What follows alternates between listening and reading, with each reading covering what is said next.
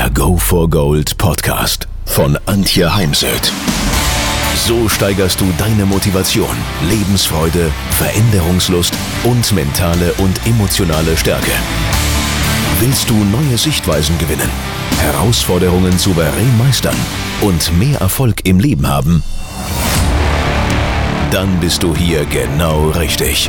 Der Go for Gold Podcast von und mit Mentalcoach und Deutschlands renommiertester Motivationstrainerin Antje Heimsöth.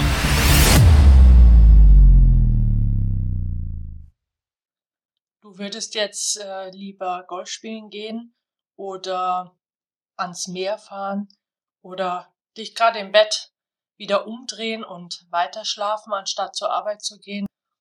Das sind keine guten Voraussetzungen, um zufrieden durchs Leben zu gehen, wenn man Tag für Tag an einen Arbeitsplatz zurückkehren muss, ja in dem Fall dann wohl müssen.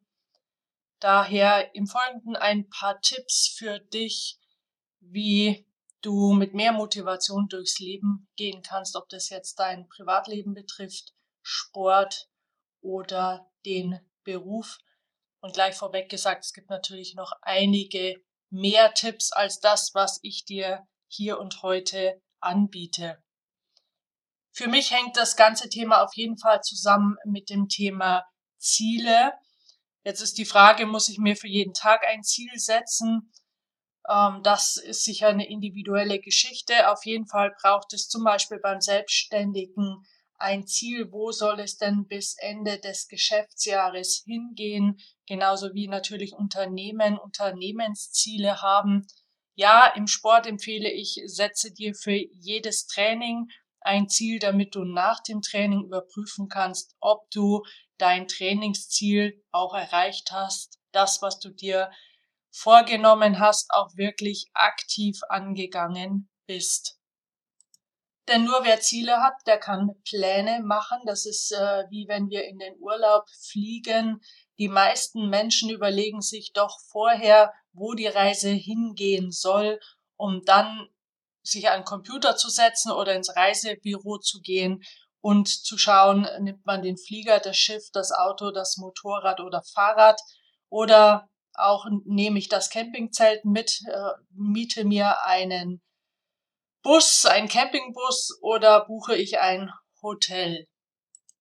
Wenn ich mir Pläne mache, To-Dos festlege, ins Tun und Handeln komme, dann kann ich Erfolgserlebnisse verbuchen, kleine, mittlere, große.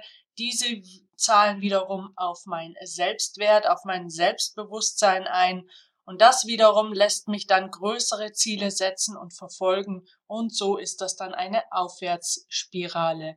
Und nur wer Ziele hat, der kann auch jeden Tag prüfen, ob was er heute getan hat, um seinen eigenen Zielen ein Stück näher zu kommen, was er getan hat, um ein bisschen besser zu werden und verzichtet dann so, sich mit Nebensächlichkeiten aufzuhalten. Denn wenn du Ziele hast, dann ist ja auch wichtig, stets fokussiert und konzentriert zu sein. Dann mache als nächstes einen schriftlichen Vertrag mit dir selbst, so wie Bernhard Peters dies auch mit seinen Sportlern gemacht hat vor der Hockey-WM in Deutschland. Er hat seine Spieler aufgefordert, sich zu Hause zu überlegen, wie der Text für diesen Zielvertrag ausschauen soll. Und in einem Art Mitarbeitergespräch haben sie dann geschaut, ob er vollständig ist und er wurde dann vom Trainer und vom Sportler unterschrieben. In deinem Fall such dir ein, zwei Zeugen in Anführungsstrichen, Unterstützer, Förderer, einen Mentor, der zusätzlich den Vertrag unterschreibt und dich dann auch immer mal wieder fragt, wo du konkret auf dem Weg zu deinem Ziel hin stehst.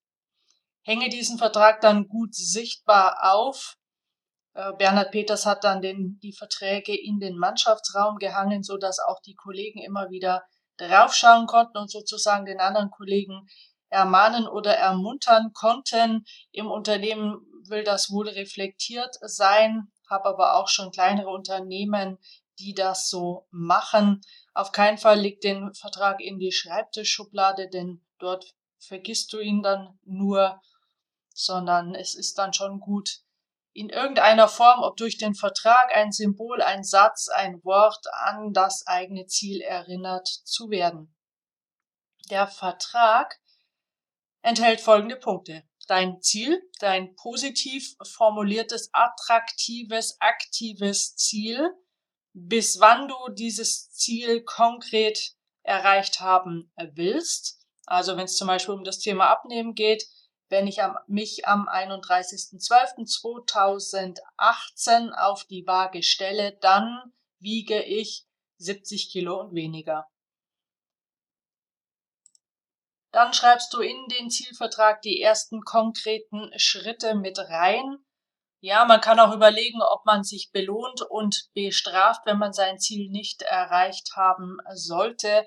Das sind für mich allerdings Dinge, die ich eher extra formuliere und nicht in den Vertrag aufnehme und dann eben unter den Vertrag die Unterschrift von dir und ein oder zwei Zeugen.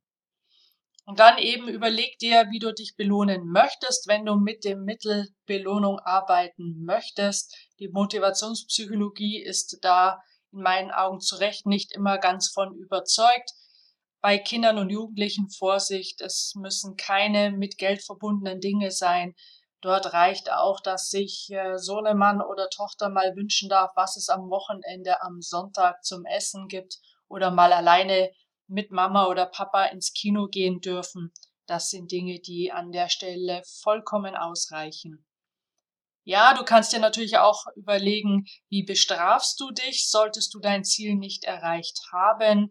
Also zahlst du eine Geldstrafe, überweist einen Betrag an eine, an einen wohltätigen Zweck oder ist es eine Strafe, wie man es heute gern bei Kindern macht, TV-Verbot, Internetverbot oder ähnliche Dinge.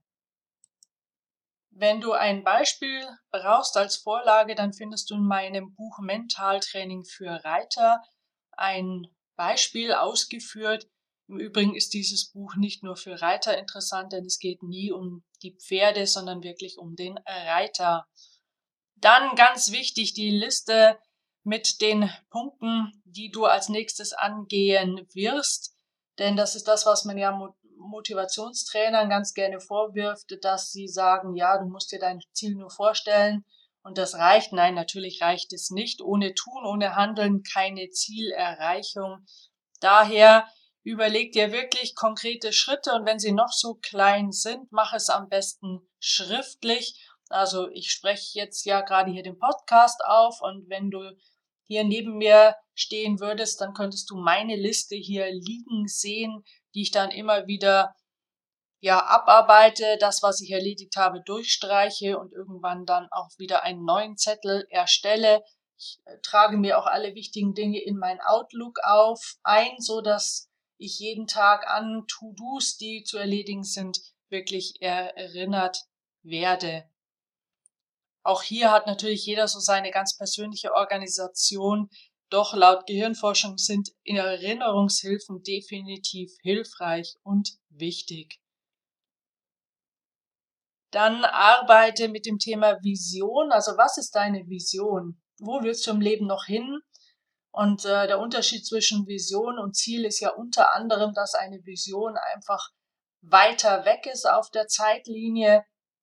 Und wenn du so gar keine Idee hast, dann nimm dir mal sechs Wochen lang jeden Tag fünf Minuten Zeit mit Stoppuhr und dann schreibst du in ein Büchlein dein Visionsbuch zum Beispiel nonstop fünf Minuten lang ich möchte, ich will. Vorsicht, verboten sind Verneinungen. Also es geht nicht darum, was du nicht willst, sondern wirklich, was du erreichen möchtest.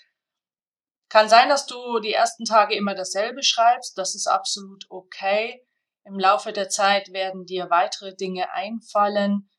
Denn ich mache das auch immer wieder ein, zweimal im Jahr und es hält mich einfach im Prozess. Ich beschäftige mich dann oftmals schon tagsüber mit den Dingen, die ich da abends reinschreiben möchte. Ja, sechs Wochen, weil es halt ähm, sechs Wochen braucht, bis das Gehirn sich sozusagen umgebaut hat. Unser Gehirn ist ja plastisch, das Thema Neuroplastizität. Und ähm, solltest du einen Tag mal vergessen in diesen sechs Wochen, dann geht's wieder von vorne los. Hm. Nein, natürlich, das darfst auch du entscheiden, ähm, ob du da nochmal von vorne anfängst. Auf jeden Fall wichtig, im Prozess zu bleiben. Solltest du in den Urlaub fahren, nimm das Büchlein mit. Fünf Minuten finden sich immer. Du kannst natürlich auch mit einem Vision Board arbeiten, kannst dir Bilder ausschneiden und die an ein Vision Board pinnen. Also all deine Wünsche, all die Erlebnisse, äh, die du noch gerne einsammeln möchtest, dort visualisieren. Du kannst auch eine Löffelliste oder Bucketliste erstellen. Das ist das, was ich auch immer in der Ausbildung machen lasse. Mal 100 Wünsche aufzuschreiben. Und viele lachen dann und was? 100 Wünsche habe ich doch nicht. Also auch hier immer wieder dran denken. Kleine, mittlere, große. Ich für mich arbeite nicht mit einem Vision Board, sondern mit einer Zielcollage. Also angefangen habe ich auch damals mit Papier, habe einfach aus Zeitschriften all das ausgeschnitten, was mich angesprungen ist, beziehungsweise was zu den vorformulierten Zielen an Bildern gepasst hat und äh, habe sie dann eben auf einen Flipchart aufgeklebt. Heute nehme ich einen digitalen Fotorahmen, der hier rechts von mir auf meinem Schreibtisch steht und den ganzen Tag nonstop die Bilder nach und nach zeigt und ich schaue da mal bewusster und mal unbewusster drauf und ähm, aktiviere so meine Ziele oder bleibe im Prozess, inwiefern ich für das ein oder andere mal wieder was tun darf. Davon abgesehen, äh, ja, hält es mich dann auch im Prozess, also morgens beim Aufwachen habe ich dann schon das ein oder andere Bild auch analog zu den Bildern auf dem digitalen Fotorahmen in meinem Kopf und steige dort mal für einen kurzen Moment ein. Also zum Beispiel sehe ich da gerade das Bild mit den gesunden Zähnen, weil ich hatte lange ein wenig Probleme mit dem Zahnfleisch. Und ähm, ein Zahnarzt sagte mir sogar, ich werde alle Zähne verlieren, was natürlich ziemlicher Blödsinn ist. Und ähm, seitdem ist mir das ganz, ganz wichtig, das Thema gesunde Zähne. Du kannst auch mit Inspirationskarten arbeiten.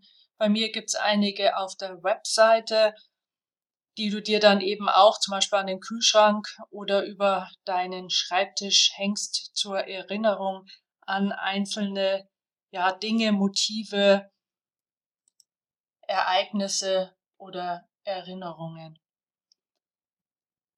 Das Ganze wird sicher unterstützt durch Rituale. Also Beispiel, du möchtest ab sofort, um auf dein Gesundheitskonto einzuzahlen, zum Joggen gehen und das vielleicht dreimal die Woche.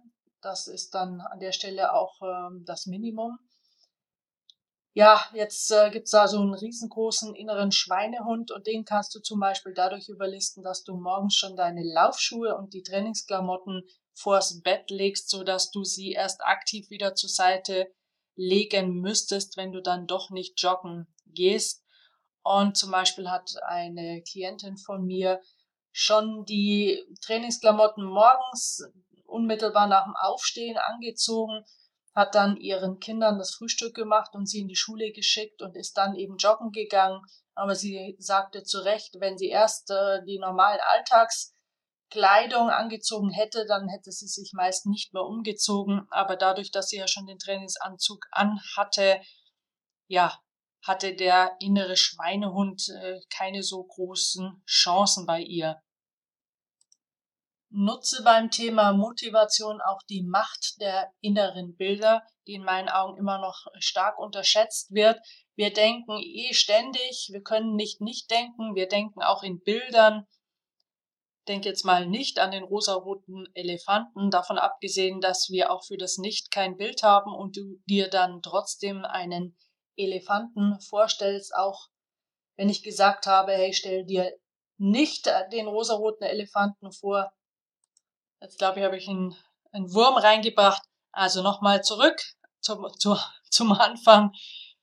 Stell dir jetzt bitte einen rosaroten Elefanten vor, dann stellst du dir nicht die Buchstaben E-L-E-F-A-N-T in rosa vor, sondern du stellst dir eben ein Rüsseltier vor deinem inneren Auge vor. Der schaut zwar dann bei jedem anders aus, aber es ist eben ein Bild.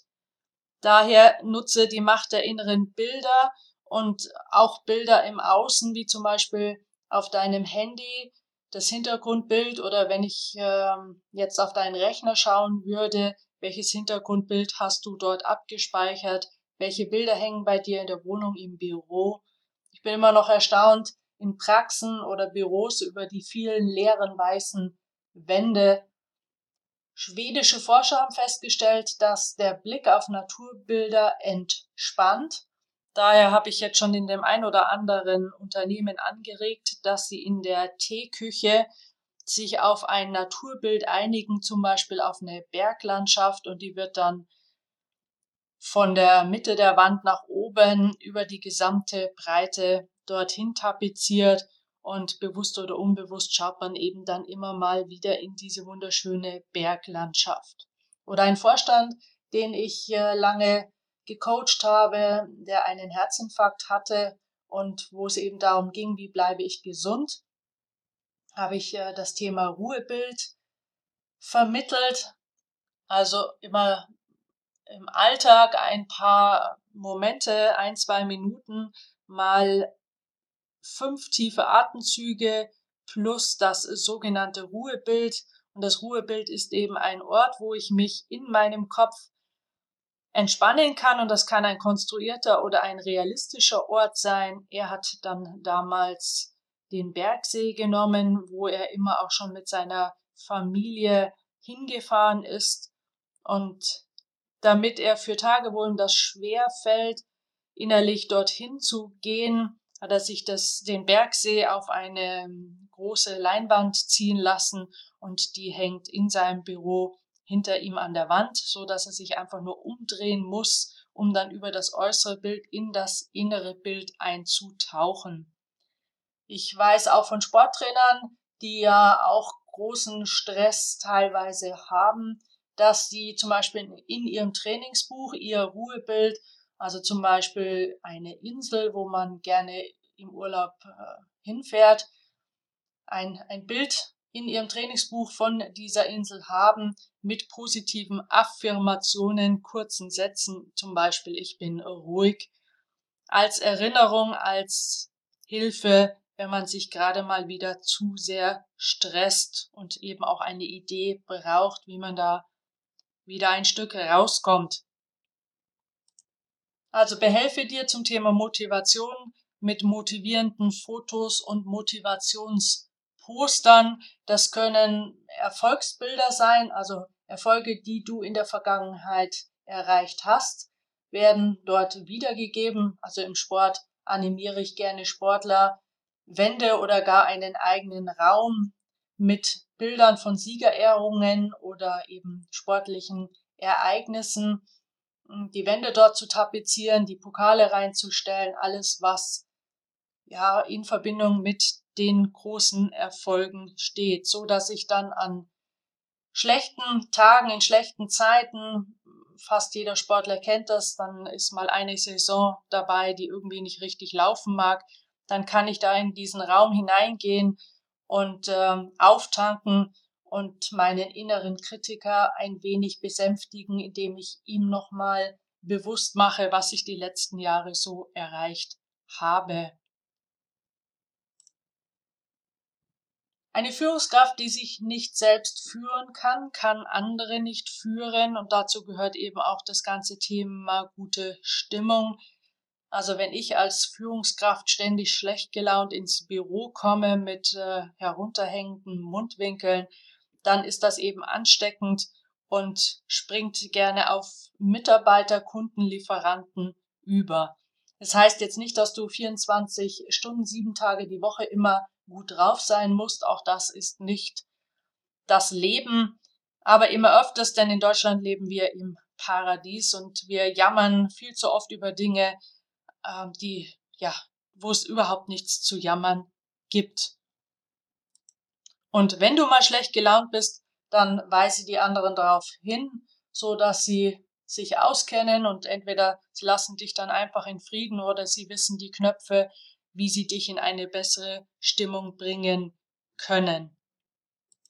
Die Gehirnforschung sagt, es gibt drei Dinge für psychische und physische Stabilität, die jetzt hier einfach auch gut reinpassen. Das erste ist nämlich Spaß und Freude. Der Unterschied zwischen Spaß und Freude. Spaß habe ich, äh, wenn ich gerade über einen Witz lache, den irgendjemand im Büro gemacht hat. Und Freude kommt eben tief von innen raus. Und ähm, ja, wenn ihr Spaß und Freude im Büro habt, dann seid ihr sicher motivierter für das, was zu tun ist. Punkt zwei ist Selbstvertrauen, Selbstbewusstsein, das Bewusstsein um seine eigenen Talente, Fertigkeiten, Fähigkeiten und Stärken. Und das dritte ist das Thema Umfeldmanagement. Also, mit wem umgebe ich mich? Das kann ich jetzt natürlich beruflich nicht immer ganz so steuern, aber privat auf jeden Fall. Für heute noch zwei Tipps für das Thema Motivation oder auch Zufriedenheit, Lebensfreude, denn ich glaube, dass Motivation vor allem mal aus der eigenen Lebensfreude herausgespeist wird. Ein Ritual ist, wenn ich morgens aufstehe und ich öffne die Verdunklung, dann begrüße ich den Tag mit dem Satz, ich freue mich auf und formuliere eben die Dinge, die heute auf mich warten. Also wenn ich zum Beispiel Seminar habe, dann stehe ich auf und ich freue mich auf meine Seminarteilnehmer und die vielen Stories, die ich dort wieder hören werde. Und ja, ich freue mich dann auf die Dinge, die Tipps, die Impulse, die ich eben weitergeben darf. Und wenn du nur fünf Minuten am Tag Zeit hättest, um irgendwas zu machen, was dir wirklich gut tut und einzahlt auf dein Glück, dann ist es das Dankbarkeitstagebuch. Darüber gibt es heute ganz viele Studien, die die Wirksamkeit der Dankbarkeit be belegen, ist also keineswegs esoterisch. Überleg dir mindestens einmal am Tag, ich mache das immer am Ende des Tages, wenn ich ins Bett gehe, dann überlege ich mir mindestens drei Dinge, für die ich dankbar bin. Manchmal unterscheide ich sogar in für die ich dankbar sein möchte, aber irgendwas innerlich dagegen spricht und eben wirklich die Dinge, für die ich konkret dankbar bin. Darüber schlafe ich dann meistens ein und so wie man ja meistens einschläft, wacht man dann auch meistens auf. Daher mach's am Anfang schriftlich, leg dir ein schönes Büchlein neben's Bett dass du dann auch für Tage, wo es dir ganz besonders schwer fällt, Punkte zu finden, dort nachlesen kannst und sozusagen Impulse für die schlechten Tage hast. Und du wirst sehen, irgendwann findest du selbst an den schlechtesten Tagen noch Punkte, für die du dankbar sein kannst, wenn das zu einem Ritual geworden ist. Ich mache das nun schon seit circa 2003. Vergesse es vielleicht zweimal im Jahr, dann hole ich es morgens nach.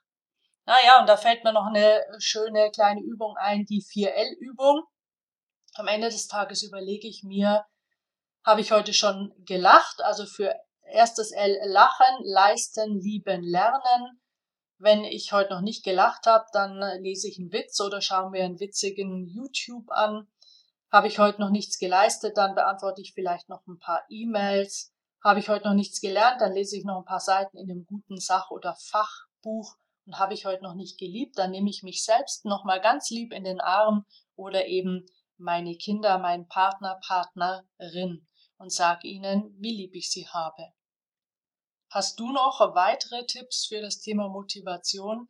Dann freue ich mich, wenn du dazu einen Kommentar auf meinem Blog hinterlässt, denn es gibt zu jedem Podcast einen kurzen Blogartikel mit Übersicht der Inhalte und dort kannst du dann auch deinen Kommentar hinterlassen.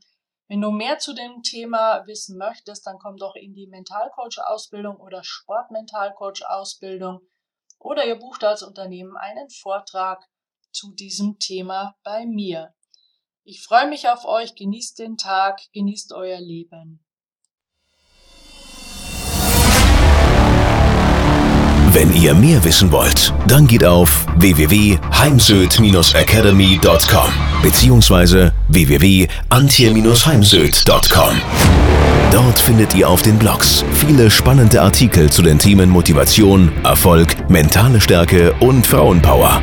Und viele weitere Unternehmertipps. Denkt immer daran, wer will, findet Wege. Wer nicht will, findet Gründe. Ciao und bis bald, eure Antje Heimsöd.